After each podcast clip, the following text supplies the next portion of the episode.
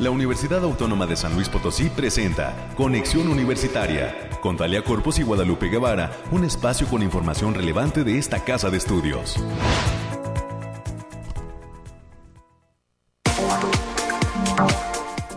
Viernes, que te quiero viernes, ya es 21 de enero del año 2022. Muy buenos días a todas las personas que están sintonizando esta muy fría mañana el ejercicio de comunicación de la Universidad Autónoma de San Luis Potosí, Conexión Universitaria. Soy Talia Corpus y a nombre de todo el equipo que hace posible este esfuerzo de comunicación le pido a usted que se quede con nosotros a lo largo de la siguiente hora Hemos preparado un programa lleno de invitados, sorpresas e información relevante sobre lo que acontece en esta, la universidad pública más importante del estado de San Luis Potosí. Si no ha salido de casa, la recomendación es que cuando tenga la necesidad de hacerlo, pues salga bien forrado, porque hoy se hace frío. Ya en unos instantes más tendremos el reporte del clima del Bariclim UASLP pero le adelanto que está fresco y no va a calentar. Todo parece indicar que hoy no tendremos tantos eh, rayos del sol a como estábamos acostumbrados en días anteriores. Así es que por favor extreme precauciones. Hay eh, personas que tienen que salir a la toma de la vacuna. Abríguense bien, no vaya siendo que pues enfermemos de otra cosa, ¿verdad? Y sobre todo, continúe extremando precauciones ante los altísimos contagios que se registran en el estado de San Luis Potosí por COVID-19. Inclusive ya el día de ayer el gobernador del estado, licenciado Ricardo Gallardo Cardona, adelantaba algunas modificaciones que estarán vigentes en las próximas horas respecto al cambio de semáforo por estas estadísticas lamentables en las que se ven afectadas las vidas de pues ya miles de personas en San Luis Potosí. Son las 9 de la mañana con 3 minutos. Vamos eh, a iniciar eh, compartiéndole qué es lo que tenemos preparado para esta ocasión. Le comento a usted que a las 9.20 de la mañana nos vamos a enlazar en lo que es nuestro primer bloque de entrevista con el consejero alumno de la Facultad de Estudios Profesionales de la Zona Huasteca, José Alberto Martínez Rubio. Él nos va a platicar sobre la participación del campus en el Consejo Municipal del Transporte allá en Ciudad Valles. Y posteriormente, a las 9.35, recibiremos en los micrófonos de conexión al doctor Marcos Algara Siller, es director de Agenda Ambiental de la UASLP y nos va a compartir el calendario de actividades del espacio de consumo responsable que está próximo a realizarse. Así, eh, pues, eh, nos va a dar una explicación de cómo está conformado este espacio y a quién se hace la invitación para participar. Los temas culturales vendrán de la mano del maestro Daniel Gómez Zárate, docente del Departamento de Arte y Cultura, que nos trae la invitación al curso titulado Viajar con Homero a través de la Iliada en su parte ya número 2. Esto y nuestras secciones de costumbre, los temas del clima, de COVID-19, las noticias universitarias en cabina con la licenciada América Reyes, las cuestiones nacionales y nuestra pequeña dosis de ciencia para concluir Conexión Universitaria. Comuníquese con nosotros si tiene alguna duda o inquietud, nos puede llamar al 444 826 1347 y 48 son los números directos a esta cabina que el día de hoy, como es costumbre, recibe el apoyo de Anabel en los controles técnicos. Muchas gracias, Anabel. Y de Fraín Ochoa en la producción. Son las 9.5. Iniciamos.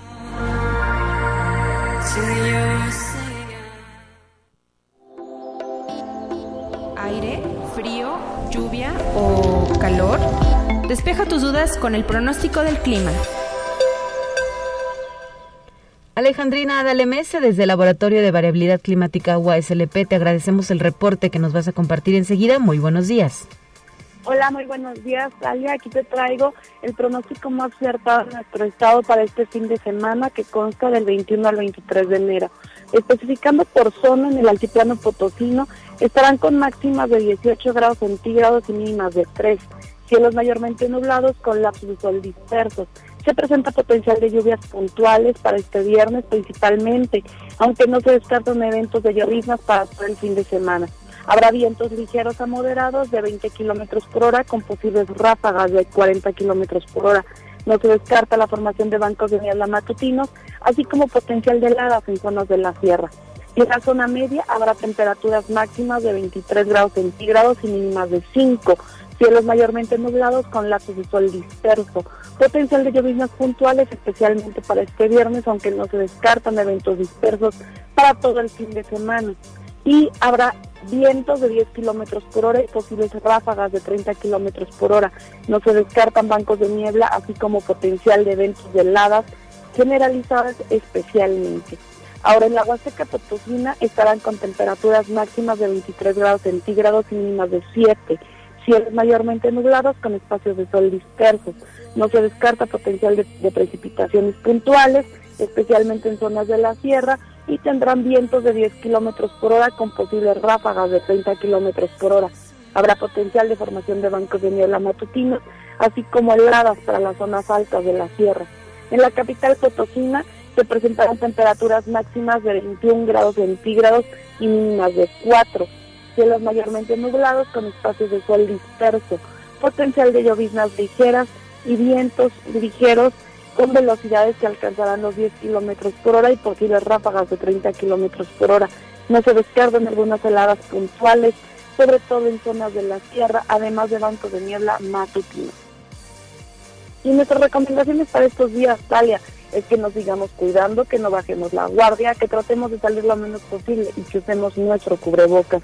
Asimismo, avisarles que continúa el factor de radiación ultravioleta en nivel bajo, por lo que se debe considerar no exponerse al sol más de 30 minutos consecutivos en horas de mayor insolación. También avisarles que continúan las condiciones de lloviznas ligeras generalizadas para la mayor parte de nuestro estado, especialmente en las zonas de la sierra. Estas condiciones se deben al paso, al paso del Frente Frío número 23, que provoca evento norte en todo territorio de nuestro estado. Hasta aquí el pronóstico del clima. Muchísimas gracias y hasta el próximo lunes con más información. Bonito fin de semana, hasta pronto. Saludos hasta el Bariclim USLP, 9 de la mañana ya con 8 minutos. Vamos a entrar al siguiente reporte.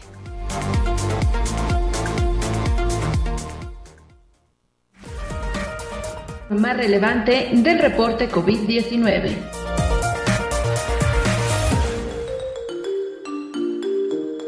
Hola, ¿qué tal? Muy buenos días. Le habla Noemí Vázquez. Espero se encuentre muy bien el día de hoy. Aquí le tenemos la información del coronavirus que surge en el mundo.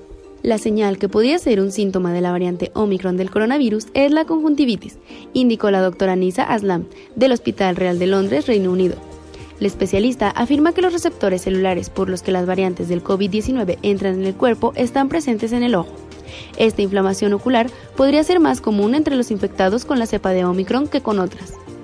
Las declaraciones de la doctora son respaldadas por un estudio publicado en 2020 en Canadian Journal of Ophthalmology, que sugiere que la conjuntivitis podría ser un síntoma del COVID-19. Conexión Universitaria. La farmacéutica Moderna espera elaborar una vacuna contra la infección simultánea del coronavirus y gripe para finales del 2023, informó este lunes el director ejecutivo de la compañía. En el marco del foro de Davos, el directivo dijo que el objetivo de la farmacéutica es poder tener un único refuerzo anual para no tener problemas de cumplimiento en los que la gente no quiera recibir dos o tres vacunas. Conexión Universitaria. La crisis provocada por el coronavirus está teniendo una frágil y desigual recuperación, alertó el secretario general de la ONU, Antonio Guterres, quien también llamó de nuevo a enfocar la lucha contra la pandemia de forma coordinada mundialmente. Numerosos informes han indicado una mayor desigualdad a la existente previa a la crisis sanitaria. El exministro de Seguridad Social brasileño, Carlos Gabas, denuncia que las políticas de concentración de la renta acentúan la desigualdad en el mundo. Conexión Universitaria. El epidemiólogo jefe de Estados Unidos, Anthony Fauci, aseveró que es prematuro afirmar que la variante Omicron del coronavirus podría marcar el fin de la pandemia. La aparición de los primeros datos sobre Omicron, que se caracteriza por una alta cantidad de mutaciones y una rápida transmisibilidad, inicialmente generó optimismo cauteloso entre la comunidad científica. La menor gravedad de la enfermedad avivó la esperanza de su rápida propagación, que resultaría en un aumento de personas con inmunidad natural. Sin embargo, aún está a la espera de la clave para la transición hacia el nivel endémico del COVID-19. Esto ha sido todo por hoy, muchas gracias por escucharnos, recuerde seguir las medidas anti-COVID y no dejar de cuidarse. Excelente fin de semana. Hasta pronto.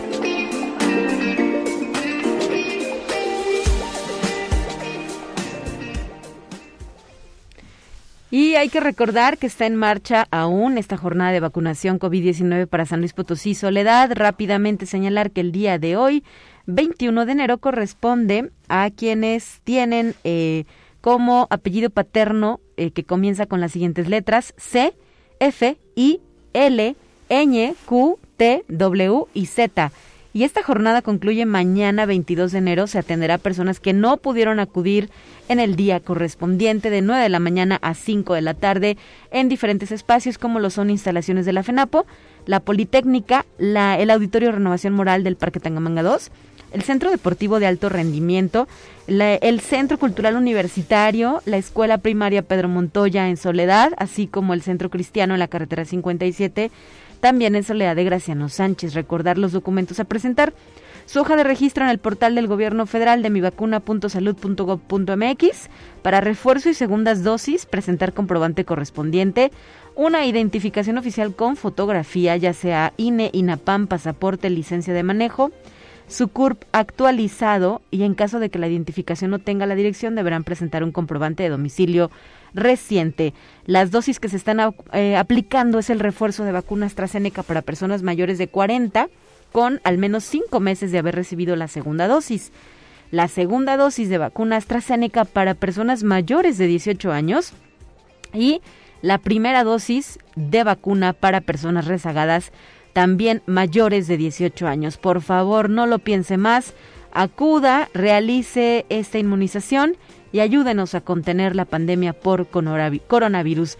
En este sentido, me gustaría hacer un reconocimiento a las y los estudiantes de nuestra universidad que aunque si bien no ha iniciado el semestre de manera formal porque arranca el próximo lunes, pues ya están ahí participando de esta jornada de vacunación.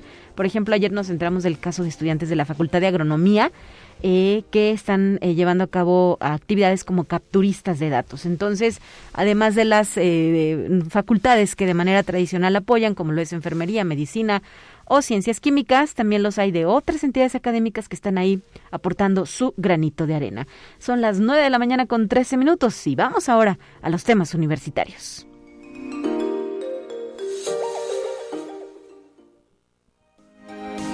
Escucha un resumen de Noticias Universitarias.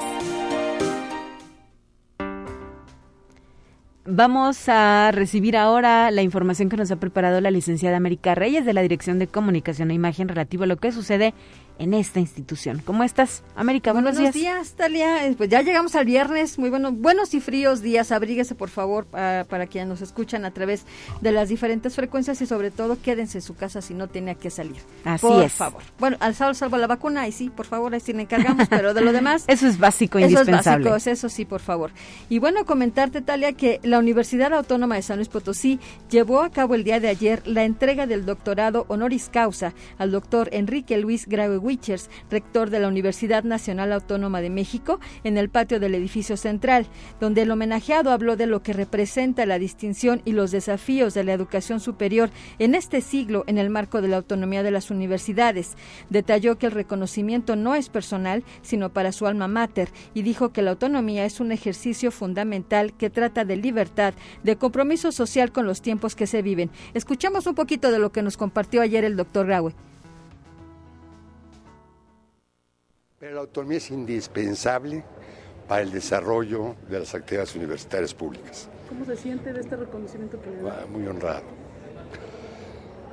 Es un reconocimiento a la Universidad Nacional y eso también me distingue mucho y honra a la Universidad de México. Ahí están las palabras del el doctor Enrique Luis Graue en el marco de la entrega de este reconocimiento que se llevó a cabo en el patio del edificio central de la USLP. Por primera vez un doctorado honoris causa se entregó de esta manera a América y además con toda una cobertura a través de la transmisión en vivo que realizó la Dirección de Radio y Televisión. Así es, Talia. Y bueno, también el doctor Graue aseguró que las universidades públicas saben que están inmersas en una época de cambios educativos y sociales a los que se debe responder con prontitud y certeza. Y señaló también que no está en contra de la gratuidad de la educación superior y sobre el respecto comentó.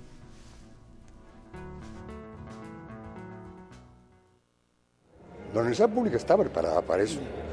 El que no está preparado todavía son las finanzas públicas. A ver, yo estoy a favor totalmente de la gratuidad de la educación, siempre y cuando existan los recursos que sustituyan lo que las universidades reciben por concepto de cuotas. ¿Y eso lo tiene que dar la Secretaría de Hacienda? Pues claro que sí. La propia ley reconoce que es obligación del Estado el financiamiento de la educación pública.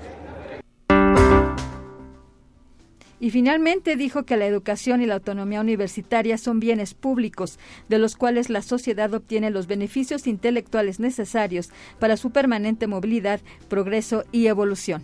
Cabe destacar que este, esta entrega de, doctorado honoris causa por parte de esta casa, casa de estudios es el número 22 que se entrega desde 1995. Así es, y ya se integra el doctor Graue al claustro de distinguidos galardonados con este doctorado honoris causa de nuestra universidad. Así es. Y bueno, y en otra información, la Facultad de Ciencias de la Comunicación invita a las y los egresados a presentar el examen general de egreso de licenciatura, el EGEL, realizado por el Centro Nacional de Evaluación para la Educación Superior, el CENEVAL, para medio de titulación. El proceso de preregistro ya inició y concluye el próximo 27 de enero. En esta ocasión se realizará en formato virtual del 28 de marzo al 1 de abril de 2022.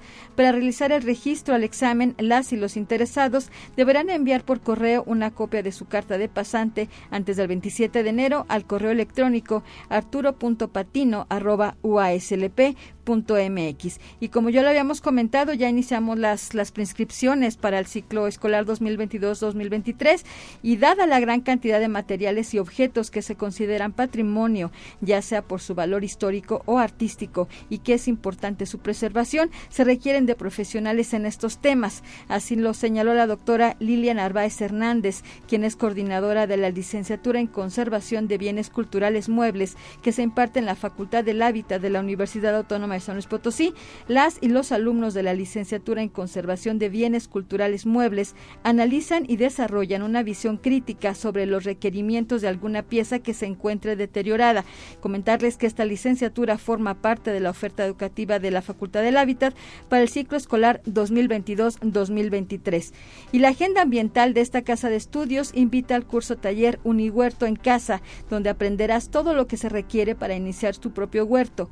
El curso se realiza realizará de forma híbrida, con sesiones desde casa y prácticas presenciales en el Unihuerto. Pueden inscribirse, la fecha límite de registro es el próximo 11 de febrero y esta es su oportunidad de tener tu huerto en casa. Para mayores informes pueden ingresar al link https dos puntos diagonal diagonal ambiental.uaslp.mx diagonal Unihuerto.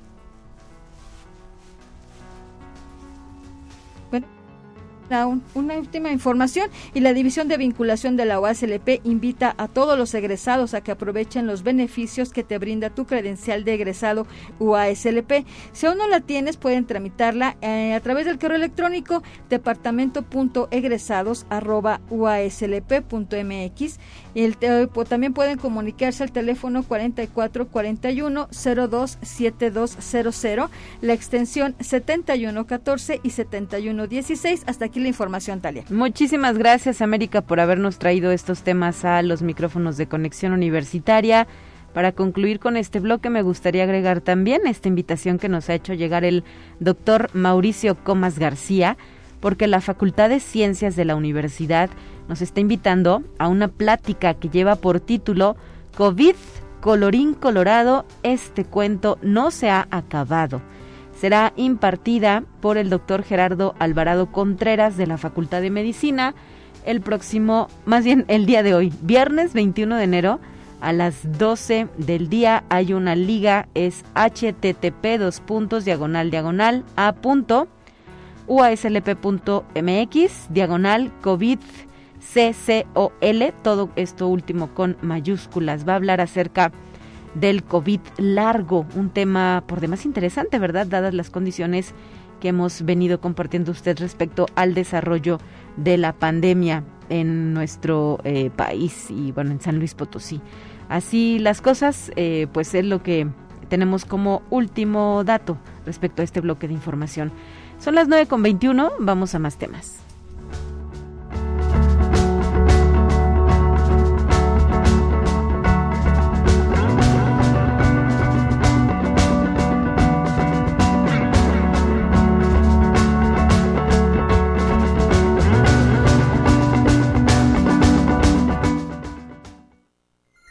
Te presentamos la entrevista del día. Así como lo habíamos anunciado, hoy gracias a la magia de, de la línea telefónica nos vamos a enlazar hasta la Facultad de Estudios Profesionales de la Zona Huasteca, nuestro campus Ciudad Valles, donde se encuentra el consejero alumno José Alberto Martínez Rubio. Muy buenos días, ¿nos escuchas, José Alberto?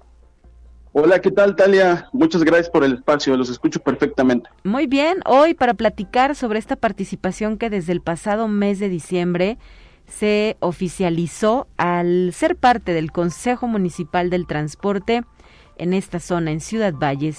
Eh, platícanos qué actividades están desarrollando, qué proyectos van a impulsar, qué viene para eh, pues las y los estudiantes de esta facultad universitaria en Ciudad Valles.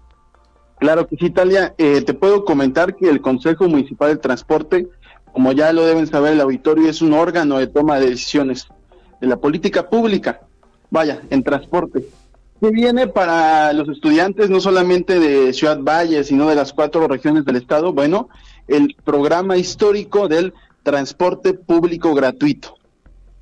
El, te puedo comentar, por ejemplo, que en el mes de febrero el secretario de Comunicaciones y Transportes, el maestro Leonel Cerrato, universitario también, acudirá a la Facultad de Valles y al campus de Tamazunchale para dar el arranque simbólico del programa de transporte que contempla dispersar casi 100 millones para todos los estudiantes, no solamente de la Universidad Autónoma, sino también del tecnológico y bueno, de educación media superior. Y Pero, adelante. Sí, sí, sí. Bueno, también estamos viendo la actualización de las rutas de transporte en valles para los jóvenes. Perfecto. ¿Y eh, eh, cómo te sientes de haber recibido esta invitación para participar dentro del Consejo Municipal del Transporte? ¿Por la facultad solo estás tú sentado en esa mesa?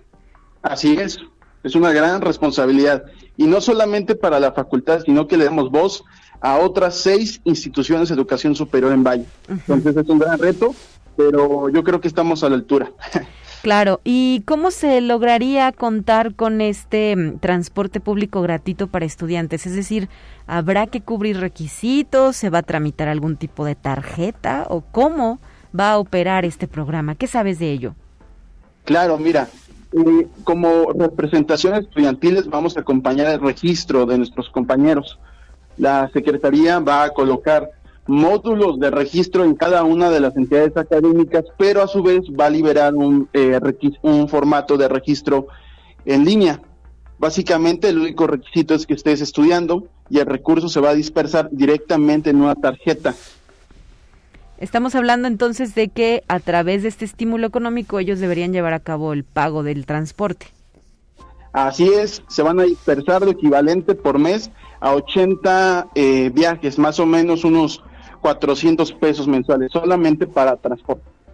Perfecto. ¿Y eh, hay una estadística de a cuántos estudiantes podría favorecer allí en Ciudad Valles, ya no solo a los universitarios, a los de la USLP, sino, como bien referías, a otras instituciones de educación? Bueno, tan solo el campus de Ciudad Valles son 2.500 alumnos y si sumamos las demás instituciones, son alrededor de 5.000 personas, de 5.000 jóvenes que van a recibir el apoyo. Eh, en cuanto al crecimiento de rutas, ¿qué es lo que vienen observando respecto al estado actual de las mismas allá en Ciudad Valles? ¿Son insuficientes? Eh, ¿Falta comunicación entre zonas? ¿Qué han percibido ustedes? Claro, desde luego que son insuficientes porque ya hay una, un aumento en la demanda de espacios en la universidad que se ha venido ampliando año con año el espacio, entonces eso significa que tenemos más estudiantes de colonias más dispersas en toda la ciudad por lo cual se requieren rutas especiales, o sea, que salgan directamente de la colonia y que vayan a la universidad sin hacer escalas, reduciendo los tiempos de traslado y que los chavos puedan llegar a tiempo a sus clases, ¿no? Claro. ¿Y eh, cuándo estarían eh, iniciando estos trabajos de identificación para la actualización de esas rutas? Ya estamos en marcha. Eh, hoy mismo vamos a enviar un eh, link para recabar estas rutas entre los jóvenes, entre los 2.500 alumnos de, de la Facultad de Valles y en general en la población. Entonces, se vienen semanas complicadas de trabajo, pero yo creo que va a salir algo muy interesante.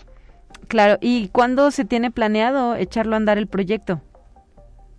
Eh, si todo nos favorece, sería a finales del mes de febrero. Ok, y ya empezarían a, a, ¿cómo llamarlo? A, a, operar estas nuevas líneas, rutas, perdón. Así es, estas nuevas rutas, sobre todo porque ya hay un inminente regreso a clases, ¿no?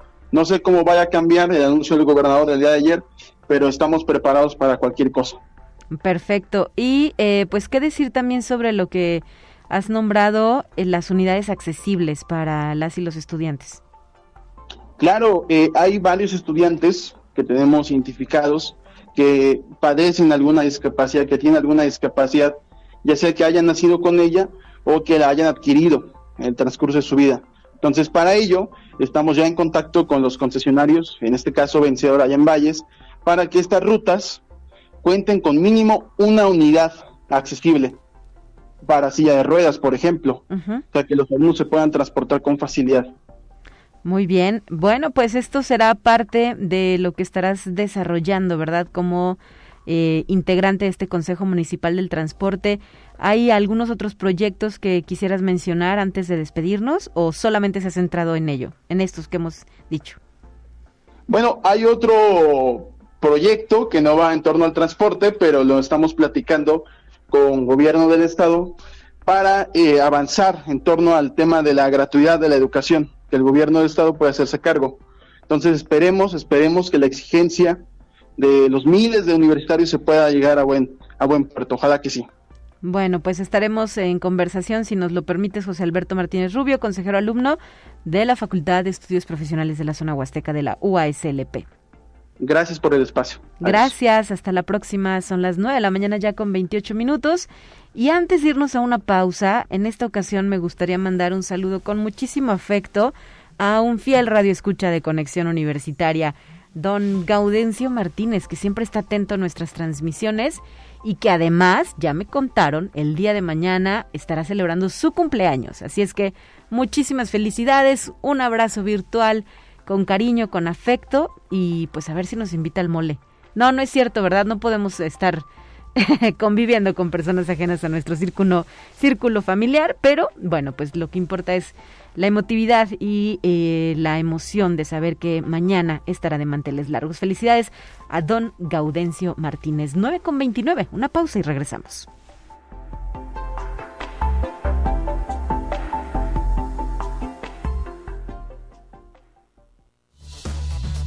Es momento de ir a un corte. Enseguida volvemos.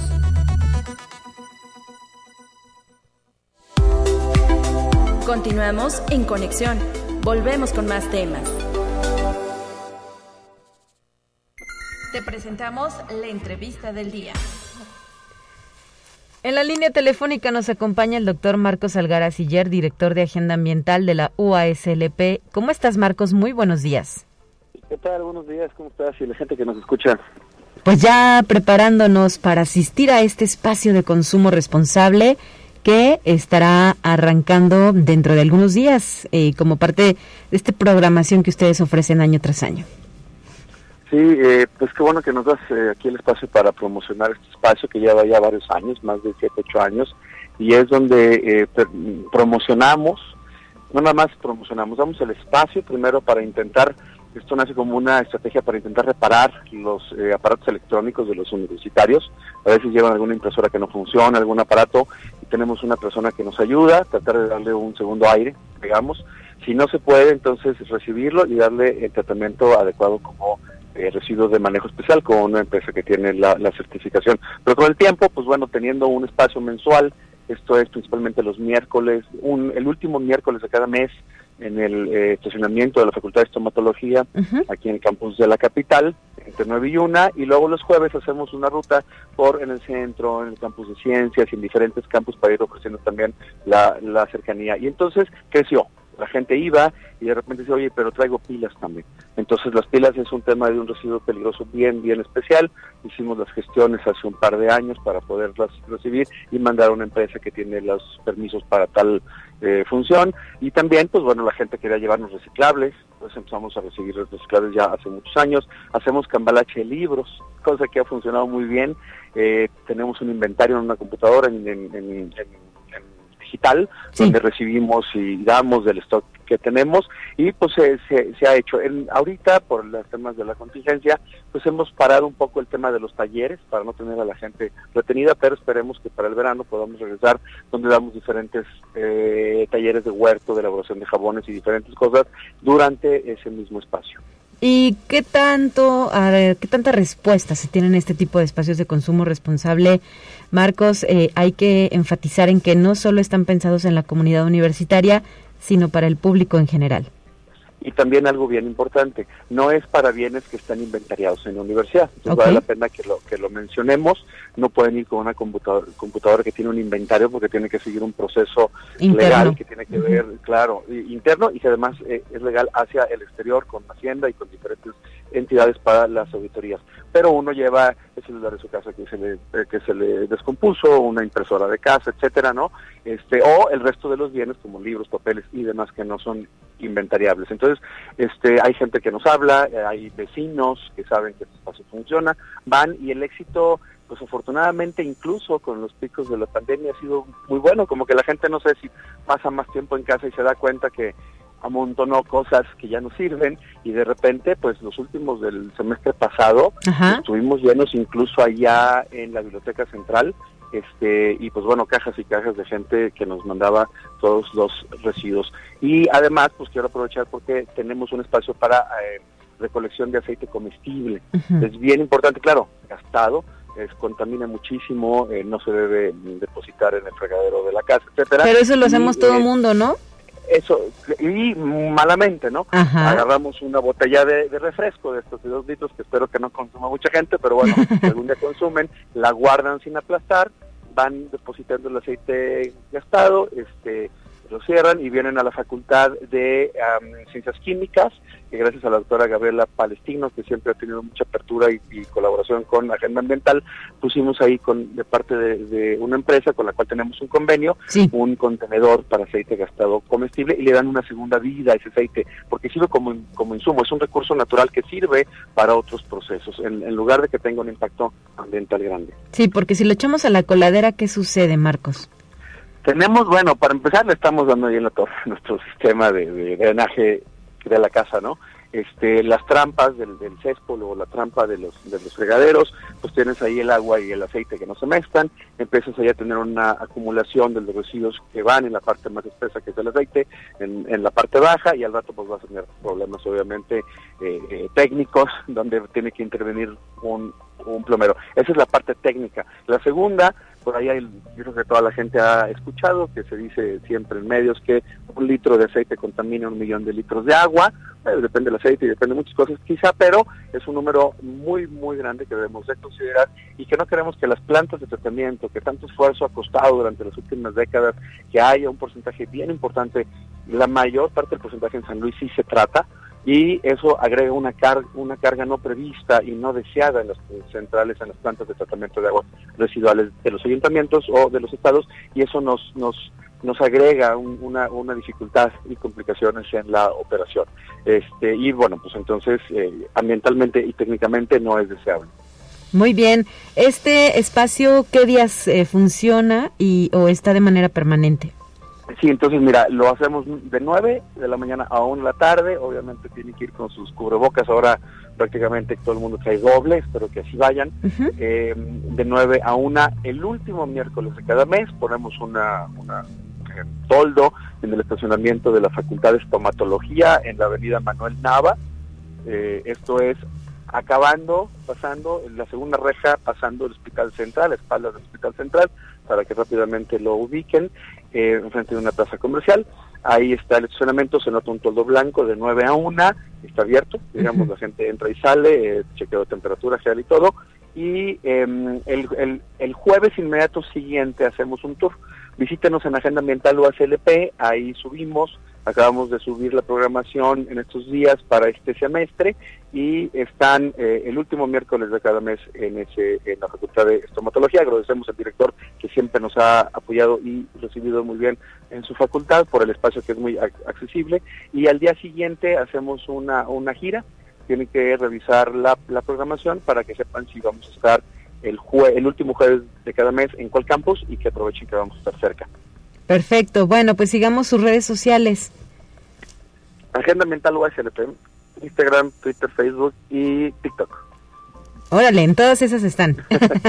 Muy bien. Muy bien. Oye, me llama la atención lo de que se recibe para destinar a reciclaje los textiles. ¿Qué tipo de textil te refieres? Textiles. Pues mira, hasta ahorita, hasta ahorita pues simplemente los textiles, porque, y, y bueno, los textiles y otros que no, no se consideran textiles, pero que los recibimos, y esto luego ha sido un problema para muchos de los administradores de diferentes campus, eh, profesores que eh, or- organizan eventos de, de- de todo tipo, y son las, las lonas. Y esto es porque trabajamos con la Facultad del Hábitat hace 3, 4 años en el reciclado de ciertos materiales para crear prendas, para crear objetos que sirven con retazos, con pedazos de diferentes. Y las lonas nos ha dado mucho éxito para, para la producción de ciertos mochilas, bolsas y, y demás y darle un buen fin. Entonces, bueno, es una estrategia que también implementamos y que recibimos. Ok, entonces los textiles son las lonas o no? Lonas y textiles, bueno, depende del tipo de textil, el, el, si las podemos re- reusar o si le damos nada más el, el fin adecuado, ¿no? Para, para tratar, lo que tratamos es que no lleguen todos los residuos que tienen una, una segunda vida a los, confina- a los eh, confinamientos de residuos municipales, porque pues llenan y saturan de materiales que pueden ser utilizados. Perfecto, pues muy ambicioso este proyecto, ¿verdad? Da gusto saber que se ha mantenido e ido perfeccionando y creciendo a lo largo de estos años, doctor. Sí, y los invitamos, bueno, pues a toda la comunidad y los vecinos con mucho gusto los, los recibimos.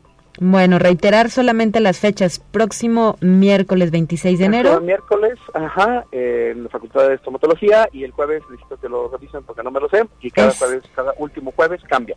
Así es, jueves 27 sería el caso de la zona oriente en el Centro de Información en Humanidades, Bibliotecología y Psicología, Campus Oriente, muy bien. ah, de 9 de la mañana a 1 de la tarde. Muy bien, y, que, y el siguiente mes vamos a cambiar los, los jueves en diferentes campos. Y todo esto es sin costo alguno para las personas que deciden costo, entregar Pues claro que sí. los materiales para reciclaje o llevar sus objetos para Reutronic.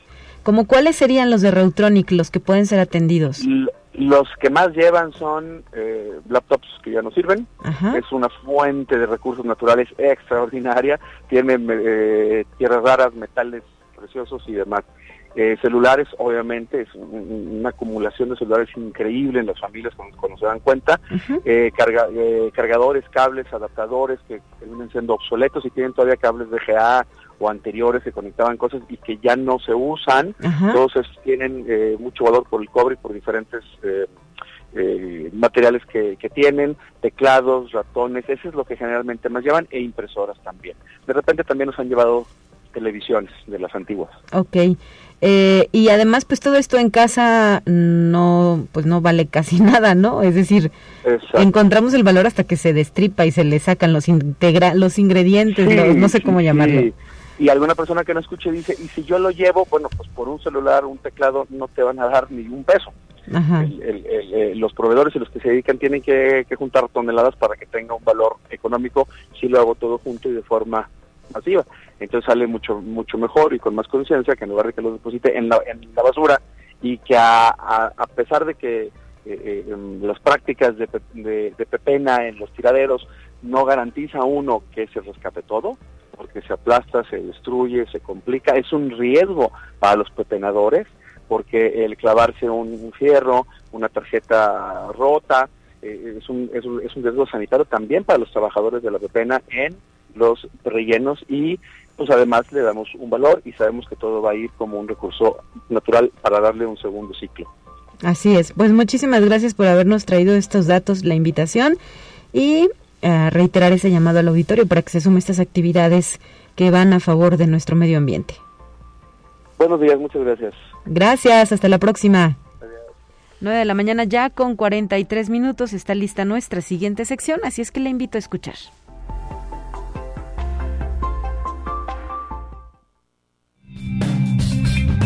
Entérate qué sucede en otras instituciones de educación superior de México.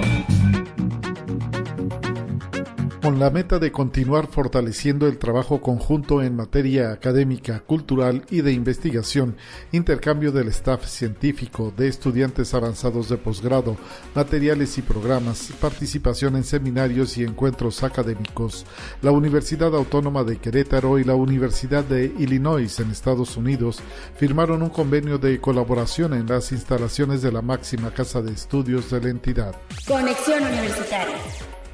Del 24 de enero al 2 de febrero del 2022 se llevará a cabo el proceso de inscripción a los talleres artísticos que ofrece la Universidad de Guanajuato a través de la Dirección de Extensión Cultural, que también pone a disposición de la comunidad universitaria y al público en general una amplia variedad de actividades en formato presencial y virtual. Conexión Universitaria. Investigadoras y egresados de la Facultad de Ciencias de la Universidad Autónoma del Estado de México fueron condecorados con la Medalla al Mérito Profesional Juan Luis Cifuentes Lemus 2021 por parte de la Federación Mexicana de Colegios de Biólogos AC. Se trata de las profesoras Xochil Aguilar Miguel en la categoría Docencia, Educación Superior y Posgrado, así como Yolanda Arana Gabriel en la categoría Nuevos Valores, Tesis Sobresaliente. También obtuvieron este reconocimiento la egresada Hilda Farfán Martínez en la categoría Docencia, Educación Media y Víctor Manuel Martínez Bárcena en la categoría Desarrollo Empresarial. Conexión Universitaria. En medio de la pandemia, la Universidad Autónoma Metropolitana sobresale por su trabajo y representa una de las mejores universidades que tenemos en el país y en esta ciudad. Así lo aseguró Clara Brugada Molina al reinaugurar la cancha de fútbol soccer en la unidad Iztapalapa de la Casa Abierta al Tiempo.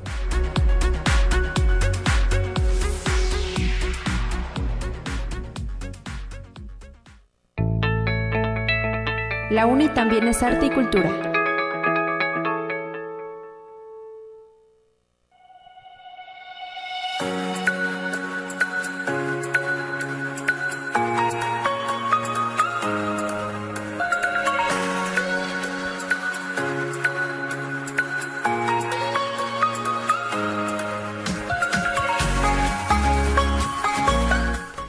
De la mañana ya con 46 minutos. Antes de entrar a los temas culturales, tenemos por aquí la invitación que nos extendió el Museo de Sitio de la UASLP para que el día de hoy eh, nos conectemos a esta transmisión de Facebook Live.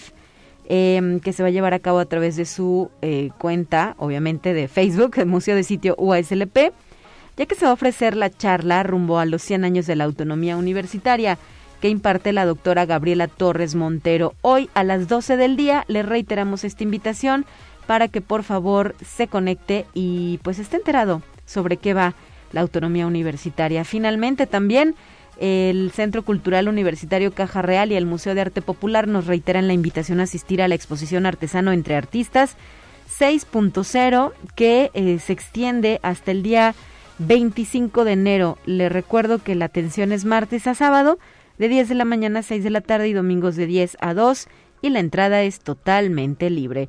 Ahora sí, vamos a saludar en la línea telefónica al maestro Daniel Gómez Zárate, docente del Departamento de Articultura. Muy buenos días, maestro. Buenos días.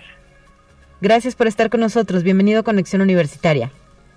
Sí, no, aquí estamos. La intención es hablar acerca de este curso que va a impartir durante el semestre que está por iniciar dentro de este departamento y que lleva por título Viajar con Homero a través de la Iliada, parte 2. ¿Qué nos puede decir al respecto? Bueno, este curso trata este, pues, básicamente de mitología griega, así en términos generales.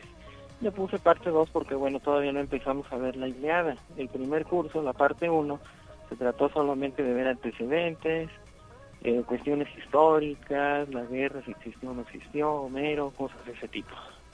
En este curso, pues bueno, se pretende dar este, una revisión general acerca del poema, de la Iliada, qué es, en qué consiste, los relatos de la mitología que cuenta Homero, sí, los personajes principales, averiguar, este, pues identificar sus relaciones, eh, qué tiene que ver con nosotros, si se parecen algo a lo que vivimos actualmente o no, en, la relación del héroe, eh, los héroes que somos todos nosotros de alguna manera, no como aquellos personajes exactamente pues literales, ¿verdad?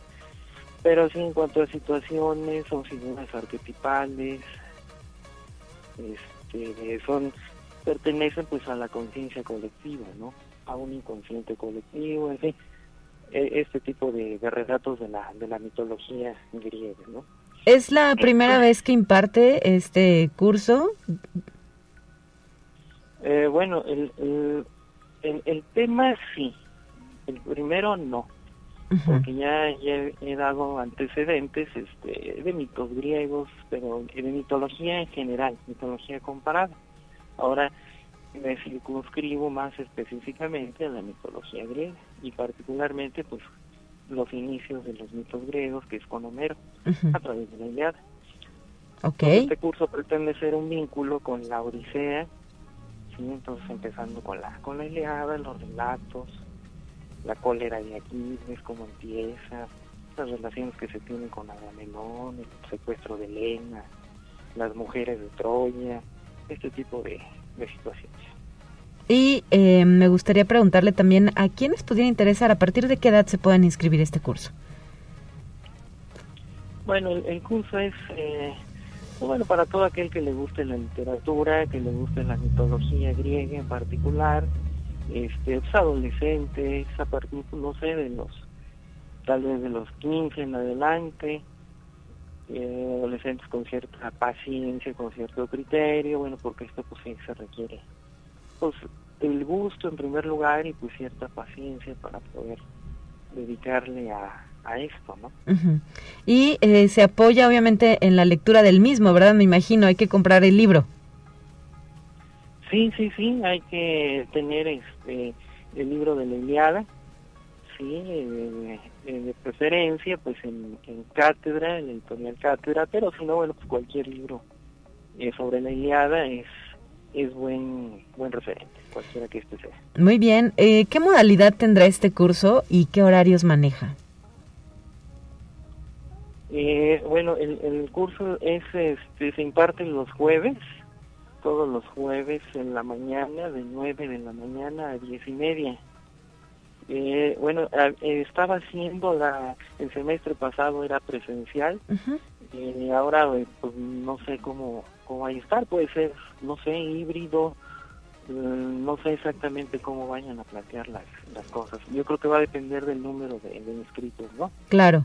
Muy bien, bueno, pues para llevar a cabo la inscripción invitamos a las personas que nos están escuchando a que se dirijan al Departamento de Articultura a través de su página web uslp.mx, diagonal difusión cultural, diagonal páginas articultura. Ahí está la oferta de cursos y talleres, no tienen que venir a las instalaciones, hay una opción para inscribirse en línea, así es que le invitamos a hacer uso de la misma. Si tiene alguna duda, se puede comunicar al 444 812 7814 y al 444 826 1300 extensión 1269. Hay que recordar que las inscripciones permanecen abiertas hasta el 4 de febrero y los cursos iniciarían el próximo 31 de enero. Pues muchas gracias por habernos expresado esta información sobre lo que es viajar con Homero a través de la Iliada, parte 2, maestro Daniel Gómez Zárate. Muchas gracias por la invitación. Hasta la próxima, saludos. Hasta luego, saludos. Y nosotros para concluir con este espacio de noticias le vamos a presentar ahora los temas de ciencia. Eh, para despedirme, eh, pues le agradezco a usted el favor de la sintonía y le invito a que el próximo lunes esté de regreso en las frecuencias universitarias. Saludos al 88.5 FM, 1190 AM que ofrecen cobertura en San Luis Potosí y su zona conurbada y al 91.9 FM Matehuala que también eh, llega esta señal a varios municipios del altiplano potosino. Un excelente fin de semana para todas y todos. Por favor, en la medida de lo posible, quedarnos en casa. Si hay que salir, evite aglomeraciones, lleve doble cubreboca de los de tres capas de tipo quirúrgico, en este momento se ha recomendado dejar de usar los cubrebocas de tela, ya que no son efectivos para proteger contra la variante Omicron que se ha identificado eh, pues cada vez más en los casos, positivos de COVID-19, según estadísticas del ZigZag. Ya nos vamos, hasta el próximo lunes.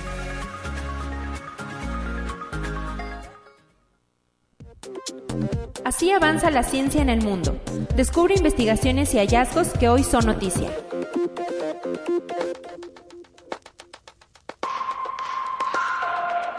Un equipo de investigadores de la Universidad de Alabama en Birmingham, en Estados Unidos, ha logrado por primera vez realizar exitosamente el trasplante de dos riñones porcinos a una persona con muerte cerebral en un modelo preclínico humano. El estudio se realizó a un hombre de 57 años con muerte cerebral. Los riñones trasplantados filtraron sangre, produjeron orina y no fueron rechazados por el organismo humano, permaneciendo viables hasta que finalizó el experimento 77 horas después del trasplante. Conexión Universitaria. El cambio climático está golpeando a dos de las playas de anidación masiva más importantes a nivel mundial de la tortuga golfina, la Escobilla y Morro Ayuta, localizadas al sureste de Oaxaca. Las alteraciones en los patrones de lluvia, la elevación de la temperatura en la arena y la proliferación de un escarabajo que se alimenta de materia orgánica incrementa la mortandad de embriones y crías de esta especie marina en peligro de extinción. Además, huracanes, mareas altas, que cada vez son más potentes por efectos del calentamiento global, generan exceso de humedad en los nidos que impide el nacimiento de la especie. Conexión Universitaria. Un hombre tuvo que ser ingresado en un hospital de Barcelona, en España, después de que una de las 57 bolas de cocaína que llevaba en el estómago se rompiera y tras despertar de un coma de varios días, este fue detenido. El varón resultó intoxicado con drogas ocasionado por la rotura de una de esas bolsas. Conexión Universitaria. La Tierra está presenciando el sexto evento de extinción masiva debido al rápido deterioro del número de especies en el planeta, producto de las descontroladas actividades humanas, según un nuevo estudio publicado en la revista Biological Reviews. El grupo de biólogos de la Universidad de Hawái y el Museo Nacional de Historia Natural de París advierte que estamos en los primeros momentos de otro evento de aniquilación, similar al que marcó el fin de los dinosaurios hace unos 65 millones de años. Sin embargo, precisaron que la extinción actual no es un fenómeno nuevo, ya que ha estado ocurriendo desde el año 1500.